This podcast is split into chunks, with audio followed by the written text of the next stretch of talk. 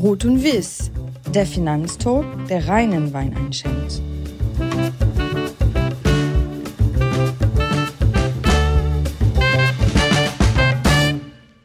Liebe Podcast-Gäste, es ist wieder soweit. Ruth und Wies meldet sich wieder aus der schönsten Stadt Deutschlands.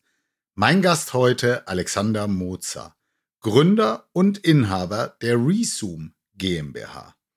Liebe Grüße in den Taunus. Hallo Alexander, herzlich willkommen im Podcast Ruth und Wies. Ja, hallo Olli, ähm, herzlich willkommen auch von mir aus dem schönen Taunus. Das Wetter ist genau so, dass man heute einen Podcast aufnehmen kann, etwas trübe, aber ich denke, wir werden etwas Stimmung in den nächsten Minuten hineinbringen. Na, auch diesmal werde ich nicht müde, mich dafür zu bedanken, wer mittlerweile alles den Podcast hört und Feedback gibt. Danke dafür und auch ein herzliches Dankeschön fürs Weiterempfehlen und Bewerten. Nun zu meinem heutigen Gast. Alexander, hol den Wein, es geht um dich, wir müssen reden. Was für einen Wein hast du uns mitgebracht? Ja, die Auswahl fällt natürlich immer nicht ganz so einfach bei äh, dem großen Sortiment, das sich einem anbietet. Aber ich habe einen Wein, der mich schon relativ lange begleitet, den ich ähm, schon seit vielen Jahren sehr gut finde und der auch nie an Qualität verloren hat. Das ist ein Wein aus Italien. Er nennt sich Le Serenove. Ist der Zweitwein von Ornellaia aus dem Bulgari. Finde ich einen ganz, ganz wundervollen Rotwein, den man gut trinken kann und äh, der auch äh, gutes Wachstumspotenzial hat. Zum einen, was den Geschmack anbelangt und zum anderen auch, was den Preis anbelangt. Tatsächlich einer meiner Lieblingsweine und ich würde auch sagen, wenn man im mittleren bis oberen Regal schauen möchte, dann ist das einer der Weine mit wirklich dem besten Preis-Leistungs-Verhältnis. Also tolle Sache. Danke dafür. Alexander, ich beginne diesen Podcast immer mit einer kurzen Zusammenfassung. Und da sind bei dir wirklich spannende und interessante Dinge ans Licht gekommen.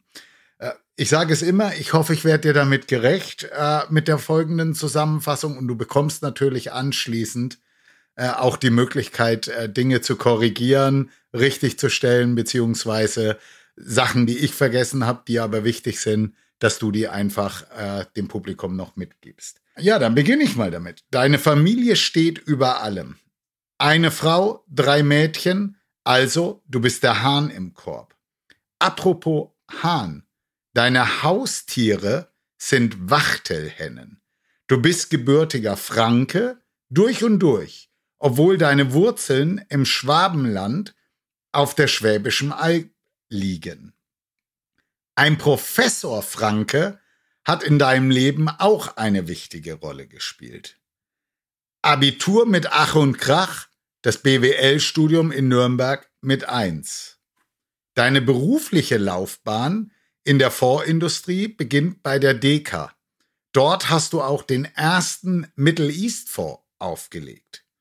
Bevor du im letzten Jahr deine Resume GmbH gegründet hast, warst du noch für die Cominvest, die dann später AGI hieß, tätig und viele Jahre als Lead Portfolio Manager und CIO bei ÖkoWorld. Bekannt bist du dadurch auch geworden als Mr. Nachhaltigkeit. Auch in deiner Freizeit hast du die Kapitalmärkte immer im Blick. Deine Leidenschaft ist es, ein Investor zu sein. Du liebst E-Biken, spielst Golf, Yoga und bist ein echter Genussmensch. Habe ich was Wichtiges vergessen? Was möchtest du dem Publikum noch mit auf den Weg geben? Ja, das war eine sehr freundliche Zusammenfassung und äh, ich bin etwas verwundert, ehrlich gesagt, äh, wo du die ganzen Informationen zusammengetragen hast.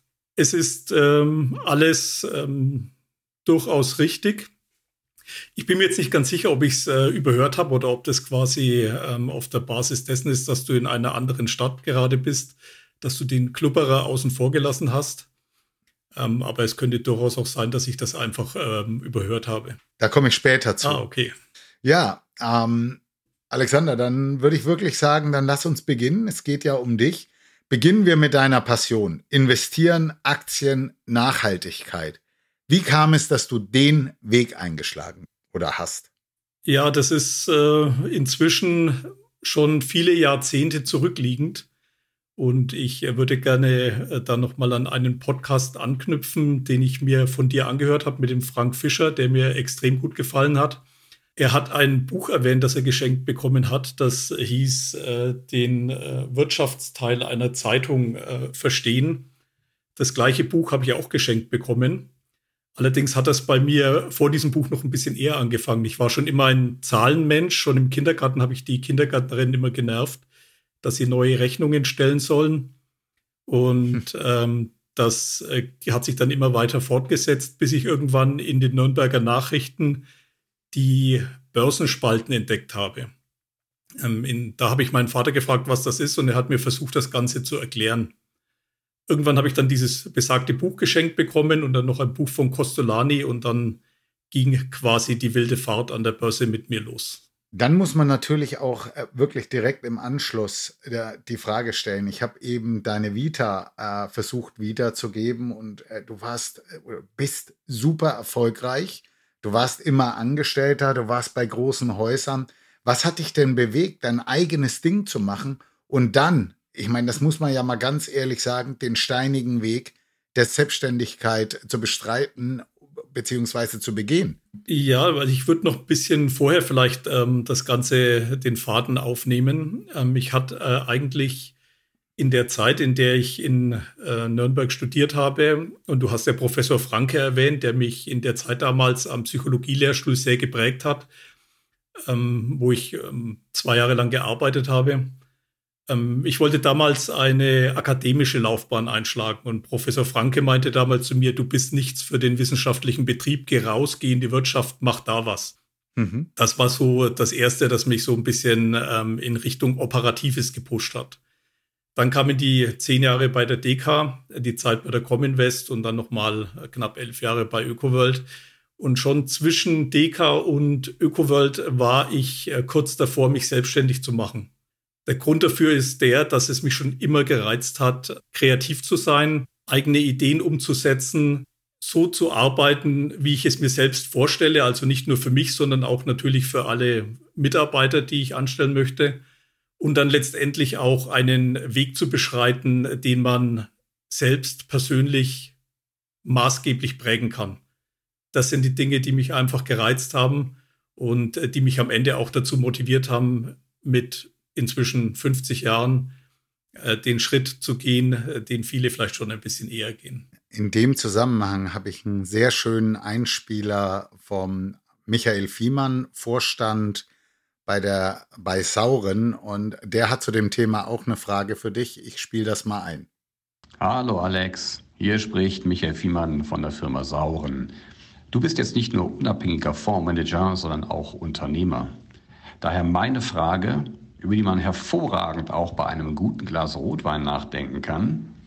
Was treibt dich an, wenn du morgens aufstehst? Und gibt es für dich ein Vorbild aus unternehmerischer Sicht?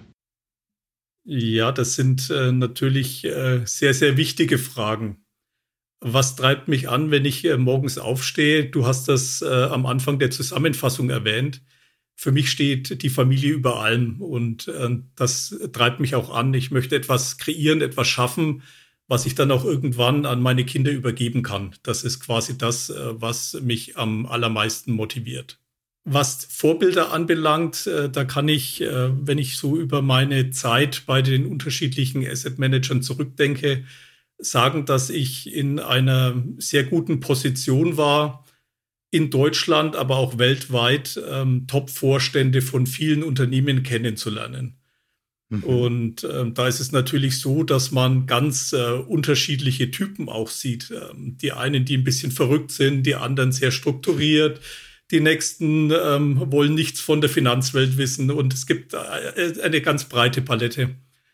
Als ich so die ersten fünf Jahre bei der DEKA war, habe ich mal den Grafen von Ballestrem getroffen. Der war damals Finanzvorstand bei MAN. Und ich war damals hoch motiviert, ähm, junger Analyst, der in die Tiefe gehen wollte, der die Quartalszahlen mit ihm äh, durchkauen wollte. Und irgendwann guckte er mich an und sagt so, junger Mann, jetzt halten Sie mal bitte die Luft an.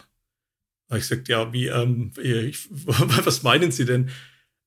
Naja, Sie wollen mit mir die ganze Zeit hier über Quartalszahlen sprechen. Ich bin hier der Finanzvorstand von einem großen Konzern und wir können gerne über die nächsten zehn Jahre sprechen und nicht über die aktuellen Quartalszahlen. Wenn Sie sich ja. darauf einlassen, können wir weiterreden, ansonsten würde ich das Gespräch abbrechen. Das war für mich so ein bisschen wie so ein Schlag vorm Kopf und auch nochmal ein Hallo wach. Einfach um zu verstehen, klar sind die Quartalszahlen für die kurzfristigen Schwankungen an den Börsen sehr wichtig. Aber am Ende des Tages ein Unternehmenslenker muss auf lange Sicht fahren. Da geht es nicht um die nächsten Quartalszahlen, sondern da geht es darum, ein Unternehmen strukturiert und auch zukunftsfähig aufzubauen. Darum geht's. Sind da zwei, drei Sachen, wo du sagst, die sind mir äh, ganz extrem wichtig jetzt für mein eigenes Unternehmen, wo du sagst, das sind Dinge, die ich besonders umgesetzt habe, dass äh, Erfolg kommt, beziehungsweise ähm, ja, dass Erfolg kommt. Was mir persönlich ähm, extrem wichtig ist, aber das war es mir vorher auch schon, ist, ähm, dass die Menschen, die bei mir im Unternehmen mitarbeiten, äh, auch wirklich ähm, das Gefühl haben, dass sie Teil des äh, Projektes sind und ähm, dass sie Mitreisende auf einer gemeinsamen ähm, langfristigen Reise für das Unternehmen sind. Und dazu gehört auch, dass man auch unterschiedliche Stimmungen, äh, dass man ähm, Tagesschwankungen auch versteht und dass man die Mitarbeiter auch ähm, einfach unterstützt bei allen äh, Dingen, die da ähm, positiv oder negativ kommen. Das ist, war für mich schon immer extrem wichtig. Daneben ist es so, dass ähm, ich glaube, dass ich hier eine ganz gute Gabe mit äh, in die Wiege gelegt bekommen habe, was das Investieren anbelangt. Und da war es für mich mhm. wichtig, einfach einen zukunftsorientierten Weg für das Unternehmen einzuschlagen, was auf der anderen Seite heißt, Sachen, die unsere nächsten Generationen negativ beeinflussen, haben in unserem Unternehmen und speziell auch in den Investments und in den Fonds nichts zu suchen. Das ist für mich ganz wichtig. Alexander, du hast mich vorhin gefragt, woher kommen die ganzen Infos, die ich da zusammengetragen habe. Äh, Quellen gebe ich natürlich nie an. Aber ich sage jetzt mal so, ein sehr guter Freund von dir hat mir berichtet, dass ihr regelmäßig Genusstouren macht. Mehrere Tage, mehrere hundert Kilometer mit dem Fahrrad.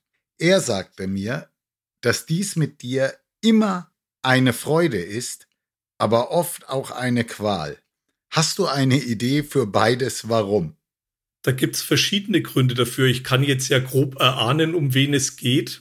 Also wahrscheinlich war am Anfang etwas die Qual, äh, dass ich das E-Bike dabei hatte und äh, mein Mitfahrer das normale Fahrrad. Ähm, das äh, auf dem Punkt. auf dem Punkt. dazu muss man natürlich sagen, wir haben äh, eine, eine Tour gemacht, die war so knapp 120 Kilometer und ich habe äh, am Ende dieser Strecke, es waren ungefähr 35 Grad draußen, ähm, habe ich ein Hotel herausgesucht, das irgendwo auf einer Anhöhe lag. Und äh, das hat dazu geführt, äh, dass mein Akku, der hat noch einigermaßen gehalten, aber sein persönlicher Akku hat nicht mehr funktioniert, was aber dazu geführt hat, dass ich ihn dann quasi hochgeschoben habe. Und ja, also, das äh, glaube ich, da könnten wir äh, zu dem Punkt kommen, den er da gemeint hat. Das ist definitiv 100 Punkte bei der Qual, aber auch eine Idee, was die Freude ausgemacht hat.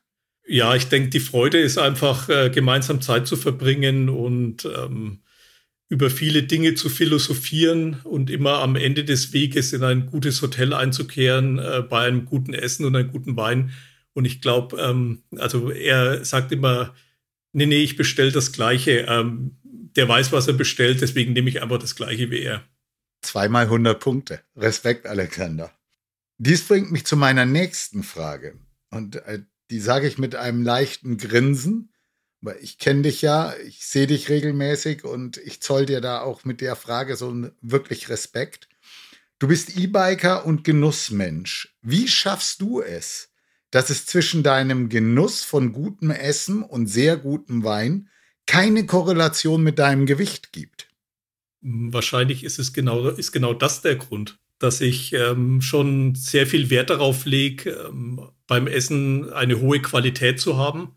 Mir geht es nicht um die Menge oder um möglichst viele Kohlenhydrate, sondern mir geht es einfach darum, äh, dass ich das sehr gut feiern kann, dass jemand in der Küche steht, der sich wirklich Mühe gibt, wenn er etwas zubereitet, der sich schon Mühe gibt äh, beim Einkauf der Zutaten und dann am Ende auch mhm. beim Zusammenstellen. Und äh, das genießt man. Genießen ist eher langsam und ähm, langsames Essen, nicht übermäßig und kein Fastfood, ähm, ist natürlich die ideale Voraussetzung, dass man nicht ähm, sich äh, gewichtmäßig hinweg entwickelt. Ist das für dich auch eine Form von Nachhaltigkeit? Auf jeden Fall. Also das ist für mich das Thema Ernährung ist ein ganz wichtiges Thema. Ähm, das war es auch schon über viele Jahre. Ich koche auch selber leidenschaftlich gerne. Und ähm, von daher ist es äh, eine Sache, die mich umtreibt. Und ähm, da gibt es bei mir immer wieder mal Fragezeichen, wenn ich mir heute so die Kapriolen anschaue von Nachhaltigkeitsresearch-Anbietern, speziell im Nahrungsbereich, äh, welches die aus ihrer Sicht besten Unternehmen sind, äh, die da hineingehören. Da findet man ein Unternehmen mit dem großen M und ähm, noch ein anderes, das so ein braunes Zuckergetränk herstellt, die mhm. die nachhaltigsten Unternehmen sein sollen. Und da frage ich mich, ob das alles so die richtige Richtung ist. Okay. Bleiben wir mal beim Thema Essen. Alexander, ich habe herausgefunden, dass es eine Zeit in deinem Leben gab, da warst du Restauranttester oder du warst als Restauranttester unterwegs. Wie kam es dazu? Und was waren dabei ganz besondere Momente, im positiven wie im negativen? Oh, jetzt muss ich aus dem Nähkästchen plaudern. Ja. ja. das war in der Zeit, als ich äh, die DK verlassen hatte und dann ähm, Richtung Cominvest ging. Da hatte ich ein bisschen eine Freizeit und irgendwann sah meine Frau eine Anzeige von der Genussakademie. Da stand Ausbildung zum Restauranttester. Mhm. Und äh, dann meinte meine Frau, ja, das ist doch genau das, äh, das ist, als ob die über dich schreiben hier, les mal durch. Und dann habe ich gesagt, gut, melde ich mich an. Dann habe ich mich angemeldet und habe einen mehrwöchigen Kurs mitgemacht mit ganz äh, tollen Köchen, die die verschiedenen Einheiten geleitet haben. Jürgen Dolase, Deutschlands vielleicht berühmtester Kritiker, war auch da und hat äh, Dinge gezeigt. Es gab Rechtsunterricht, weil man ja aufpassen muss, was man wie schreibt, damit am Ende nicht die Auflage eingestampft werden muss. Und ganz am Ende war es so, dass einige Chefredakteure von verschiedenen Zeitschriften da waren. Und dann meinte der eine Redakteur, jetzt hole ich mal einen ganz besonderen Wein. Äh, dann ging er hinter, hat allen Gläser eingeschenkt und hat gefragt, ja, wie findet ihr den denn? Und dann habe ich gesagt, habe ich probiert und habe gesagt, das schmeckt genau wie der Le Serenove. Dann guckt er mich an und sagt, äh, ja, das ist der Le Serenove. Und äh, dann bin ich so mit ihm ins Gespräch gekommen. Dann hat er mich gefragt, ob ich nicht Lust hätte, für sie ein bisschen zu schreiben. Und dann fing das Ganze äh, quasi hobbymäßig einfach an. Ich habe dann für Frankfurt geht aus und Rhein-Main geht aus so die ein oder andere Kritik verfasst. Und was für mich ein persönliches Highlight war, war, als unser erstes Kind geboren wurde, haben wir ein Sterne-Restaurant besucht und hatten das Kind mitgenommen zum Testen, was natürlich äh, dann auch als ähm, Tarnung sehr gut ist. Irgendwann meinte die Bedienung, äh, was halten Sie davon, wenn ich Ihnen das Kind abnehme und es ein bisschen durch die Gegend trage? Das Kind hatte kurz vorher in die Windel gemacht und ich habe gesagt, ich weiß nicht, ob das jetzt so eine gute Idee ist, aber die Dame hat sich tatsächlich nicht davon abbringen lassen, hat das Kind dann durch die Gegend getragen und wir konnten in Ruhe essen. Das war für mich ein, ein, ein Highlight des Testens.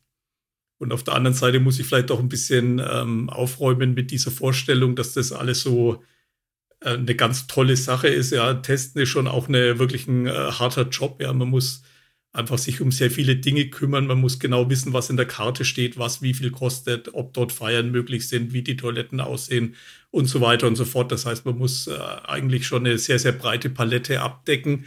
Und es geht nicht nur darum zu beurteilen, wie das Essen gekocht wurde. Eine Frage dazu, äh, Alexander. Schreibt man sich das dann im Restaurant auf oder saugt man sich das alles äh, im Hirn und anschließend bringt man das zu Papier? Ja, beides ein bisschen. Ne? Das äh, ständige Mitschreiben ist natürlich ein bisschen auffällig. Ähm, man, man, will sich ja nicht zu erkennen geben. Man muss äh, schon das ein oder andere mitschreiben.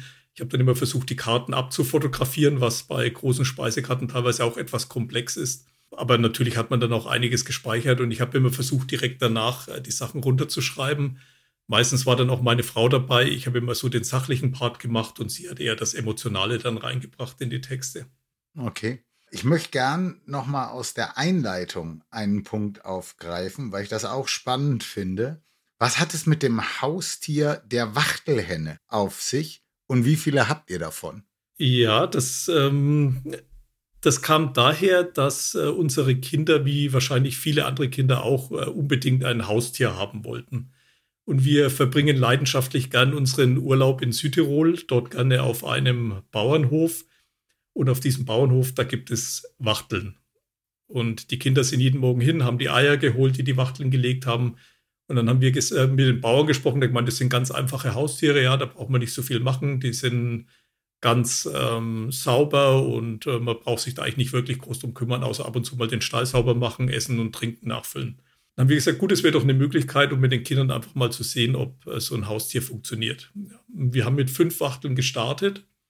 Dann sind die Kinder irgendwann auf die Idee gekommen, dass man mit denen ja auch spielen müsste und haben die Wachteln mit in den Garten genommen und haben vielleicht übersehen, dass die auch so ein paar Meter hoch fliegen können, was dazu geführt hat, dass eine Wachtel ausgebüxt ist. Das heißt, es waren noch vier und leider ist letzte Woche eine verstorben. Das heißt, wir haben noch drei. Das soll auch bei drei bleiben? Ja, das soll bei drei bleiben. Also das ist ein temporäres Hobby und dann müssen wir mal gucken, wie das, äh, wie das weitergeht mit den Tieren bei uns im Haus. Es gibt in deinem Freundes- oder Bekanntenkreis auch einen Shaolin-Mönch. Ich sprach davon, dass du Yoga machst. Gibt es da einen Zusammenhang in der Konstellation? Tatsächlich gibt es ähm, keinen Zusammenhang. Xian Bao habe ich äh, einmal im Rahmen eines Meditationsseminars kennengelernt, der uns verschiedene fernöstliche Techniken beigebracht hat. Und der Kontakt ist seitdem ähm, bestehen geblieben. Ähm, Shian Bau lebt in Berlin, betreibt dort eine Shaolin-Akademie. Und äh, mhm. wir sehen uns ab und zu und unterhalten uns. Beim letzten Mal mein, hat er mich angesehen und sagte, du äh, Alexander, du siehst ein bisschen gestresst aus. Lass uns erst mal eine Viertelstunde meditieren.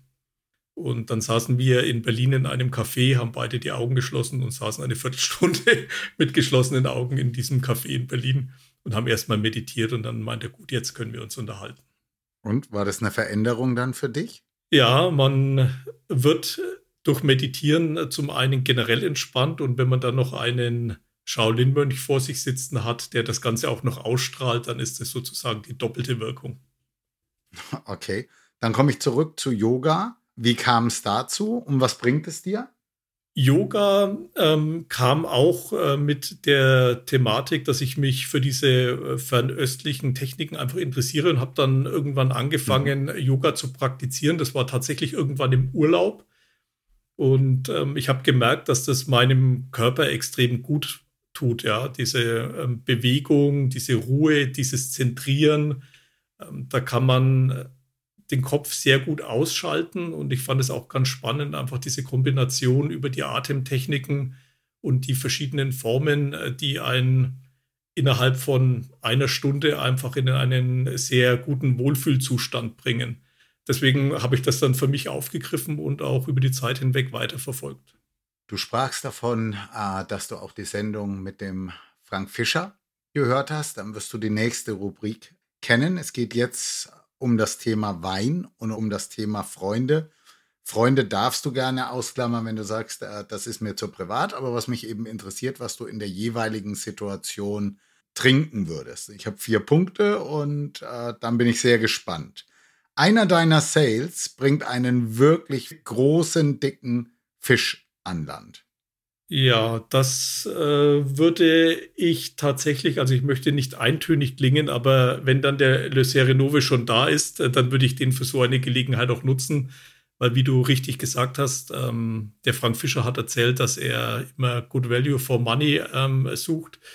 Ähm, da bin ich ein bisschen ähnlich unterwegs. Le Serenove ist inzwischen schon im Regal etwas weiter oben angekommen, deswegen für so eine mhm. Gelegenheit ähm, ist das ein wirklich ganz toller, toller Wein. Was magst du, wenn im Sommer der Grill an ist? Und wer ist dabei? Das ist ganz unterschiedlich. Da sind zum einen ähm, die Nachbarn dabei, weil wir hier in einer wirklich tollen Gegend leben, wo sehr viele nette Menschen um uns herum ähm, ihr Haus gebaut haben und da ist eine richtig gute Gemeinschaft entstanden. Das heißt, es sind öfter mal Nachbarn hier. Aber es sind auch äh, Freunde aus äh, Frankfurt, äh, die hier gerne herkommen. Ähm, zu den Vegetariern bin ich noch nicht übergegangen, muss ich dazu sagen. Ich grille sehr gerne. Und ähm, beim Grillen, da ist es dann häufig so, dass man dann in die, auch oftmals in die italienische ähm, Kiste greift. Was ich sehr gerne mag, sind äh, aus Südtirol die Lagreins. Das war am Anfang, mhm. wusste ich nicht so genau, was ich damit anfangen soll. Aber immer mehr Urlaube dort äh, haben mich davon überzeugt, dass es einfach auch tolle Weine sind. Und ähm, entsprechend äh, finde ich das auch ganz, ganz gute Begleiter, gerade zu gegrillten. Du machst eine Radtour durch Franken. Eine Radtour durch Franken. Dann äh, würde ich an einem der schönsten Örtchen, die ich persönlich kenne, Halt machen. Und zwar in dem äh, Weinort äh, Sommerach an der Mainschleife. Jawohl. Das ist ein wirklich ganz bezaubernder Ort mit ganz vielen tollen Weingütern und wenn die Sonne scheint, dann würde ich zuerst zur Winzergenossenschaft gehen, die ein sehr schönes ähm, Ambiente dort haben und auch wirklich tolle Weine produzieren. Was man dann dort genau nimmt, das ist ehrlich gesagt gar nicht so wichtig, ja, weil die Weine sind durch die Bank alle sehr gut. Ich war letztes Jahr in Sommerach, ich war in Volkach und ähm, ja, traumhaft schön, genau wie du es gesagt hast. Und ähm, das sollte auch den Leuten immer zu denken geben, die so den äh, Boxbeutel beäugen. Ich habe so tolle Sachen getrunken. Ich habe sogar einen Spätburgunder aus dem Boxbeutel getrunken, der mich begeistert hat. Franken ist ein wunderbares Weinland. Ja, jetzt kommt der letzte Punkt, der ist, da wirst du schmunzeln. Du hast beim Kicker-Manager-Spiel die Jahreswertung verloren, lieber Alexander. Puh, das ist natürlich bitter. Da kommt es ganz drauf an, gegen wen ich die verloren habe. Ja, ich glaube, äh, in diesem Fall würde ich dann ein kleines Bier trinken. Ah, prima. Ein kleines Bier. Fußball ist also bei dir in Verbindung mit Bier. Dann komme ich aber jetzt tatsächlich zu einem anderen Punkt. Tatsächlich verbindet uns noch etwas. Ich bin ja nun auch gebürtiger Franke und in der Nähe von Nürnberg aufgewachsen. Als kleine Buben sind wir beide, Jahrgang 71 und 72, in Nürnberg beim Club gewesen. Wir waren nicht zusammen beim Club, aber wir haben herausgefunden, dass wir beide im alten Frankenstadion im Block 4 gestanden haben. Das wäre damals oder heute der Ultrablock gewesen. Also es ist das, wo wirklich die Stimmung war. Wir hätten uns also theoretisch damals schon begegnen können, sind wir vielleicht auch, haben wir aber nicht gemerkt. Und ja, ja, ich bin irgendwie vom Club losgekommen. Das liegt sehr daran, dass ich äh, nach Köln gezogen bin und hier eben auch schöner Fußball gespielt wird. Aber eins möchte ich an der Stelle dir wirklich bestätigen. Wer immer dem Club die Stange gehalten hat, der muss als Investor auf jeden Fall auch mit volatilen Märkten klarkommen. Alexander, was fasziniert dich an diesem Verein äh, beziehungsweise am Club. In einem Satz zusammengefasst, der Club ist das pure Leben. Es geht auf, es geht ab und äh, es ähm, ist ein Tag Sonnenschein und am nächsten Tag regnet es. In den letzten Jahren hat es leider etwas mehr geregnet, äh, als dass die Sonne geschienen hat, aber das äh, ist nun mal auch manchmal so. Ich muss sagen, ich habe äh, mein erstes Spiel, ähm, ich glaube, es war 1978 gesehen. Ja, da hat äh, Nürnberg gegen Stuttgart gespielt und ähm, man hat 1 zu 0 durch ein Tor von einem Herrn Berkemeyer gewonnen. Das war auch in der Saison, in der, was viele nicht wissen, äh, der Uli Hoeneß für den Club spielen sollte. Nach einer schweren Knie-OP hat äh, der Club zugeschlagen und hat ihn für das äh, Gehalt von 5000 Mark nach Nürnberg gelotst, um den sichere, sicher geglaubten Abstieg noch zu vermeiden. Ich bin damals mit meinem Vater ins Stadion gekommen und äh, du hast ja schon gesagt, meine Eltern haben schwäbische Wurzeln, deswegen war da eher so ein bisschen die Sympathie Richtung Stuttgart. Mich hat es damals sofort gepackt, die gute Stimmung im Stadion und äh, ich fand es äh, ganz toll und es hat sich jetzt über die Jahrzehnte einfach immer durchgezogen. Wir sind von der ersten in die dritte Liga, DFB-Pokalsieg und sonstiges alles mitgemacht. Neulich habe ich mal gesagt, ich habe jetzt keine Lust mehr. Ähm, ich werde jetzt Frankfurt-Fan. Und äh, das ist natürlich schwer, dass man sich da umpolt. Ähm, eine meiner Töchter ist dann ganz aufgelöst zu mir gekommen und hat gesagt, du kannst das jetzt nicht machen, du bist Club-Fan, du kannst jetzt nicht Frankfurt-Fan werden. Da habe ich gesagt, gut, okay, dann halten wir noch ein bisschen durch, vielleicht wird es ja doch irgendwann besser. Du bekommst ja auf jeden Fall dieses Jahr auch noch äh, den zweiten Aufschlag, weil wenn ich es richtig im Kopf habe, spielt der Club im Viertelfinale DFB-Pokal gegen den VfB Stuttgart, gell? Genau, das ist am 5. April und da werde ich versuchen, quasi die Geschichte wiederholen zu lassen und werde zwei meiner Töchter mit ins Stadion nehmen. Das wird dann ihr erstes Spiel im Nürnberger Stadion gegen den VfB. Ich habe hier einen Einspieler von einem ganz lieben WhatsApp-Gast zum Thema Fußball und Genuss. Hallo Alexander, hier ist Frank Strippel von Plansekur. Gerne denke ich an deinen Wetteinsatz zu einer Fußballwette zwischen uns beiden zurück. Du schwärmtest damals von einem Grappermeister Levi aus dem Piemont, der nicht nur einen exzellenten Grappa destillierte, sondern auch noch die Etiketten seiner Flaschen kunstvoll selbst zeichnete. Die Übergabe des Wetteinsatzes hatte sich zwar im Laufe der Jahre etwas verzögert, aber heute denke ich bei jedem Gläschen aus dieser besonderen Flasche an deine Geschichte. Was mich interessieren würde, ist, wie bist du eigentlich auf diesen Meister damals gestoßen? Ja, der Grappermeister Levi, der ähm, war tatsächlich im Rahmen einer, einer Rundreise durch Italien, ähm, sind wir irgendwann bei ihm an seinem, an seiner, ich weiß gar nicht genau, ob das ist, glaube ich, kein Weingut. Ähm, ich glaube, er macht nur die Krabbe. Äh, sind wir dort quasi angekommen und haben das gesehen und waren einfach fasziniert, äh, nicht nur eben von den Krabber, die er herstellt, sondern eben auch von dieser Muse, jedes einzelne Etikett selbst zu malen und ähm, dieses künstlerische, kreative, ähm, hat mich damals extrem fasziniert. Und ähm, der Frank ist ja auch schon ein sehr, sehr langer Wegbegleiter, geht schon ja. fast ins Ende der 90er Jahre an den Anfang meiner, meiner Laufbahn zurück. Und äh, das dachte ich mir, es war ein guter Wetteinsatz. Äh, dass ich das verliere, das war natürlich nicht eingeplant. ja, da kommt der Schwabe wieder durch. ähm, bevor wir zur letzten oder vorletzten Rubrik, dem Freundebuch kommen, würde ich ganz gerne noch mal ganz kurz äh, zum Job äh, zurück. Was sind für dich oder euch aktuell die großen Themen der Investmentbranche und wie stellt ihr euch darauf ein? Ja, das, die, die Themen, ähm, die für mich relevant sind, ja, das sind die, denen ich mich äh, 2011 verschrieben habe. Ich glaube, dass es heute und auch speziell in unserer heutigen Zeit extrem wichtig ist, dass sich jeder Gedanken darüber macht, welche Macht Geld hat und welche Richtung er entsprechend seinem Geld geben möchte, um eine entsprechende Wirkungsweise zu erzielen. Das ist das, was mich damals äh, von dem Engagement bei ÖkoWorld überzeugt hatte und was sich auch über die Jahre hinweg bei mir einfach extrem stark festgesetzt hat. Für mhm. mich ist es äh, wichtig, äh, im Unternehmen ein, den Fokus auf zukunftsfähige Investments zu legen und das Ganze aber nicht äh, in einem ausufernden Bürokratismus, den wir gerade erleben, münden zu lassen. Das heißt, wir schauen uns die Unternehmen jedes einzelne an, ob die Themen Umwelt, Soziales, Governance auch entsprechend im Unternehmen abgebildet werden. Das ist die eine Frage.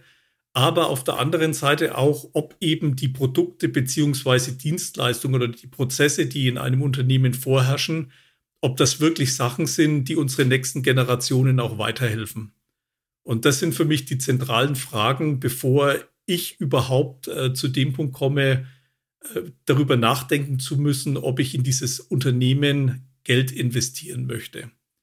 Und entsprechend ist es für mich einfach extrem wichtig, dass man hier sehr, sehr fokussiert vorgeht und sich nicht ähm, von irgendwelchen ähm, eindimensionalen ähm, externen Nachhaltigkeitsanbietern auf eine falsche Fährte führen lässt. Das war in dem Zusammenhang, was ich vorhin gesagt hatte, ähm, dass eben große Unternehmen, die viel Geld haben, sich relativ einfach Nachhaltigkeitsabteilungen aufbauen können und dann die Tickboxen der Anbieter erfüllen, ohne dass der Unternehmenszweck wirklich in eine sinnvolle Richtung geht.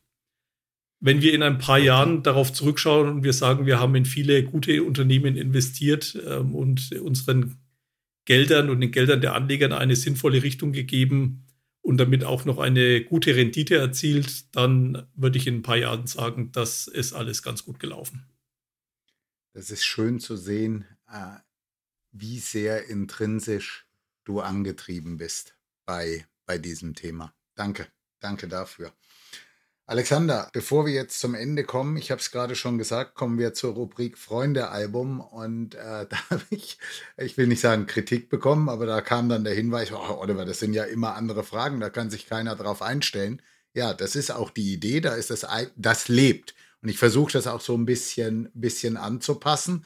Und wer sich die letzten zwei Sendungen angehört hat, der kann nicht glauben, dass er sich einen Spickzettel machen kann und das jetzt ohne weiteres beantworten kann. Und dementsprechend gibt es bei dir heute auch wieder ein paar neue, ein paar, die wir schon hatten. Und ja, wie immer, schnell, nicht politisch, sondern so, wie du es fühlst. Wollen wir starten? Ja, gerne. Ich bin gespannt und habe etwas schweißnasse Hände. das Lieblingsland? Italien. Der Lieblingswein, den hatten wir jetzt schon. Dein Lieblingsessen? Mein Lieblingsessen, da kann ich äh, tatsächlich, äh, ohne darüber nachzuphilosophieren, eigentlich nichts sagen, weil ich bin so vielfältig aufgestellt, was Essen anbelangt, dass ich mich da niemals auf eins festlegen würde. Okay. Was ist voll ekelig, deiner Meinung nach? Voll ekelig äh, war einmal ein Besuch in einem Schnellrestaurant, das ich testen sollte. Und ich habe dann den Fehler gemacht und bin drinnen sitzen geblieben und habe zugeschaut, äh, wie dort Essen zubereitet wird. Das war voll ekelig und das war das einzige Restaurant, bei dem ich äh, dem Redakteur gesagt habe, das ist für mich ein Flop. Voll peinlich? Voll peinlich ähm, ist es, äh, wenn man Essen auf seine Kleidung fallen lässt, ob aus Versehen oder, naja, absichtlich wird es keiner machen, aber das ist immer peinlich, ja. wenn man dann mit, mit Flecken rumsitzt, ja. Was möchtest du noch erleben? Für mich äh, wäre es ganz toll, noch äh, viele ausgedehnte Radtouren machen zu dürfen, nicht nur durch Deutschland, sondern auch durch äh, andere Länder. Und äh, ein Land, das ich quasi schon immer ähm, im Hinterkopf habe, wo ich mal hinreisen möchte, ist äh, Australien. Äh, da war ich bisher noch nicht. ich war zwar in Neuseeland, aber Australien wäre ein Kontinent und ein Land, das mich einfach extrem reizen würde noch. Du hast vorhin gesagt, dass du selber unglaublich gerne kochst. Für wen würdest du gerne mal kochen? Ich würde sehr gerne mal kochen für den Dieter Hecking, mhm. ähm, der ja jetzt wieder Clubtrainer geworden ist und auch Sportvorstand dort ist. Und äh, dann würde ich mich bei dem guten Essen mit ihm mal darüber unterhalten, wie man den Verein vielleicht noch ein bisschen besser zukunftsfähig aufstellen kann. Was hättest du gerne erfunden? Ich hätte gerne erfunden einen Knopf, auf den man drücken kann und mit dem man direkt in einen meditativen Zustand übergehen kann. Wenn du König von Deutschland wärst, dann würde ich als erstes äh, das Thema Glück, heute ist ja auch, glaube ich, der Tag des Glücks, ähm, in das äh, Bruttoinlandsprodukt integrieren. Das ist ja eine Forderung, die auch von anderen schon kommt. Aber ich würde vor allem auch äh, versuchen, ähm, mit äh, den Menschen, die im Land leben, sehr offen, fair, auf Augenhöhe umzugehen und auch gerade den jüngeren Generationen gute Perspektiven aufzuzeigen. Und vor allem das, was ich so in den letzten Jahren beobachtet habe, dass man immer nur an Problemen flickschustert das würde ich einstellen und würde versuchen, eine prophylaktische, zukunftsgerichtete Sichtweise für alle Menschen, die in dem Land leben, an den Tag zu legen. Wovor hast du Angst? Ja, ich denke, das sind eher Themen, die ähm, jeden so ein bisschen umtreiben. Ja. Ähm, Gesundheit ist das Wichtigste, deswegen ist Krankheit natürlich mhm. das, was man einfach nicht brauchen kann und äh, wo man auch ähm, immer ein bisschen Angst davor haben kann. Das bezieht sich natürlich auch immer nicht nur auf die eigene Person, sondern auch äh, alle Lieben, die um einen herum sind. Da ist natürlich äh, dieses Thema ganz besonders wichtig. Wenn du ein Tier wärst, welches Tier wärst du? Oh, am liebsten wäre ich wahrscheinlich ein Wolperdinger. Ein Wolperdinger. Okay. Ja, da hat man so viele verschiedene Facetten. Das äh, würde mich schon reizen. Wenn du wählen darfst, Fisch oder Fleisch? Dann würde ich ein Stückchen Fleisch nehmen. Trüffel oder Currywurst? Um ehrlich zu sein, weder noch. Netflix oder öffentlich-rechtliches Fernsehen? Öffentlich-rechtliches. Weißwein oder Rotwein? Jetzt sage ich wahrscheinlich das, was alle sagen, sowohl als auch. es kommt auf den Anlass an. Okay, fair enough. Wenn die EZB neue Scheine in den Umlauf bringen würde, wer käme für dich auf den 5-Euro-Schein? Auf den kleinen 5-Euro-Schein? Ja. Das ist äh, klar, da würde ich meine drei Töchter abdrucken. Ah, oh, das ist nett. Okay, dann wird es aber jetzt schwierig, weil ich befürchte, du machst es dir jetzt einfach. Gäbe es wieder eine 1000-Euro-Note, wer sollte diese schmücken und du darfst nicht deine Frau nennen? ja, das stimmt, das wäre natürlich jetzt einfach gewesen. Auf die 1000-Euro-Note, da würde ich Mutter Teresa nehmen. Okay. Wann ist für dich der schönste Zeitpunkt, einen Wein zu trinken, Alexander? Der schönste Zeitpunkt ist immer der Zeitpunkt, in dem man mit ähm, Menschen, die man sehr gerne hat, zusammen ist. Das ist das eine. Ähm, auf der anderen Seite ist es, was die Tageszeit anbelangt, eher abends, wenn man vielleicht auch einen harten Tag hinter sich hat und sich zurücklehnen möchte und einfach besinnen oder vielleicht auch einfach einen kleinen Erfolg feiern. Das sind so die Momente, wo man einfach innehalten kann und das idealerweise mit eben netten Menschen, die um einen herum sind. Bist du jemand, der gerne liest?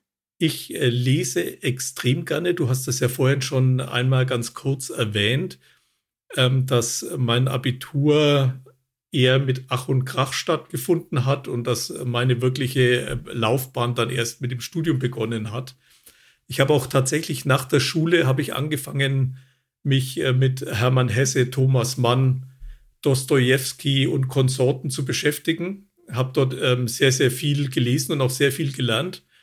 Und äh, so hat mich das eigentlich bis heute auch äh, begleitet, ja. Hättest du eine Buchempfehlung für unsere Gäste hier heute? Naja, das, also für mich gibt es ein Buch, das sollte jeder gelesen haben. Das ähm, sind die Säulen der Erde. Das hat mich einfach äh, fasziniert und äh, da, da habe ich auch Tag und Nacht dran gelesen. Ein anderes. Ken Follett, gell? Von Ken Follett, genau. Ein anderes ja. Buch, das mich extrem fasziniert hat, ähm, was sehr schwer ist reinzukommen. Ich denke, man braucht so 100 Seiten ungefähr. Das heißt, da muss man sich durchkämpfen. Das ist von Hermann Hesse das Glasperlenspiel.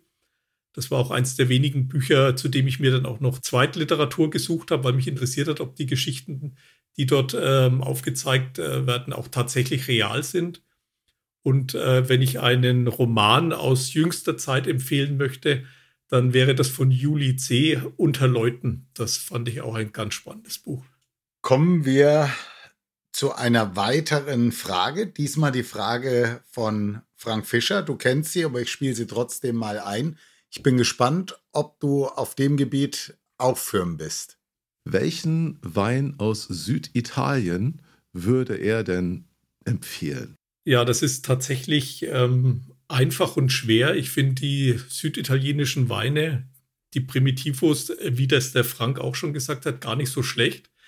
Ähm, allerdings ist das natürlich so ein bisschen, ich nenne das mal ähm, Advanced Traubensaft. Was mich, äh, wo, woran ich mich zurückerinnert habe, es war eine Reise, ähm, als wir die Insel Sizilien besucht haben. Und äh, dort waren wir bei einem Weingut, das auch relativ bekannt ist, äh, Planeta. Mhm. Äh, das hat mich sehr fasziniert. Die Menschen, ganz tolle Menschen, die das schon über Jahrzehnte hinweg betreiben. Und ähm, da gab es einen Wein, der hieß äh, Maroccolli, ein äh, Shiraz. Das ist ein toller Wein, den ich äh, durchaus empfehlen könnte. Alexander, jetzt äh, ganz persönlich von mir für dich. An dieser Stelle kam früher immer meine Weinempfehlung. Diese haben wir aber vor vier Sendungen gestoppt und dafür kommt jetzt immer das Weingut oder der Wein, der meinem Gast am besten aus meiner Sicht ganz subjektiv widerspiegelt. In deinem Fall wusste ich tatsächlich relativ einfach, wonach ich suchen muss. Das Anbaugebiet Chianti Classico. Also mit Italien, ich, ich würde tippen, da liege ich ja schon mal ganz gut. Äh, das Weingut Casaloste, Rebsorte Sangiovese. Was zeichnet ihn aus? Er kommt aus dem Chianti, genauer gesagt aus dem Ursprung für Chianti, dem Chianti Classico Gebiet, und trägt damit auch die Banderole mit dem schwarzen Hahn. Damit haben wir zumindest schon mal den Bezug zu den Wachtelhennen. Und das ist das, was mir eben bei dir wichtig war. Er ist komplett biodynamisch ausgebaut. Der Ausbau im Barrik für mindestens 14 Monate hat die Tannine bereits schön mürbe werden lassen. Im Bouquet herrliche Kirschfrucht, umhüllt von erdigen und steinigen Untertönen. Also das ist nicht ganz einfach, sondern es ist wirklich was, was Tolles. Am Gaumen die wirklich feine Sangiovese-Stilistik mit Kakao, Süßholz und würzigen Noten. Und wozu passt er? Das kommt dann auch wieder zu dem, was du eben gesagt hast. Er passt zum Steak, aber das ist auch ein Wein, der passt einfach immer. Einfach so, wenn man auf der Couch sitzt, äh, wenn man was liest, wie auch immer. Ich hoffe, der spiegelt dich gut wider oder trifft zumindest deinen Geschmack. Das klingt ganz hervorragend. Ich werde direkt mal gucken, wenn der Postbote kommt, was er so mitbringt. Sehr gut. Lieber Alexander, ganz herzlichen Dank, dass du dabei warst. Und ich möchte einmal an der Stelle äh, etwas ganz lobend sagen. Ich habe ja immer gesagt, das Ziel dieses Podcastes ist, dass wir irgendwo so 40, 45 Minuten nicht überschreiten. Zum Schluss waren wir immer über eine Stunde. Ich habe dich vorhin auch darum gebeten, darauf zu achten. Tatsächlich sind wir jetzt deutlich in dem Bereich, wo wir hin wollten. Und jetzt kommt eigentlich nur noch deine Frage äh, für einen meiner nächsten Gäste. Ich äh, würde den nächsten Gast gerne fragen, welchen Wein er denn dem Olli empfehlen würde, zu trinken während der Aufnahme seines Podcasts. Danke. Und nun zum Schluss. Ja, liebes Publikum, ich freue mich über Weiterempfehlungen, Likes und wenn ihr auch in Zukunft wieder reinhört, wenn es heißt, hol den Wein, es geht um dich. Und zu Alexander noch ganz besonders, der Vorkongress steht an, er wird da sein, er wird einen Vortrag halten. Wir freuen uns, wenn er reichlich Zuschauer bei seinem Vortrag hat. Deswegen, Alexander, dir toi, toi, toi für die nächsten Tage und generell, es war wunderbar, dass du dabei warst. Herzlichen Dank. Ja, vielen Dank auch von meiner Seite, Olli. Und ich möchte auch nochmal abschließend sagen, ich finde, du machst diesen Podcast einfach herausragend. Super sympathisch, gut vorbereitet und es macht äh, Spaß, nicht nur mitzumachen, sondern auch äh, die anderen Folgen anzuhören. Vielen Dank dafür.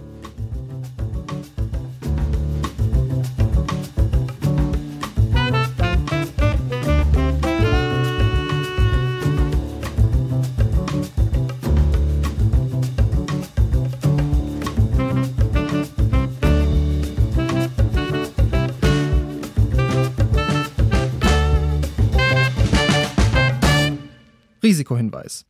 Sämtliche Inhalte dieses Podcasts dienen ausschließlich der Wissensvermittlung und Unterhaltung. Es handelt sich dabei weder um Anlageberatung noch um Empfehlungen zum Kauf oder Verkauf bestimmter Finanzprodukte. Was du mit deinem Geld machst, entscheidest alleine du.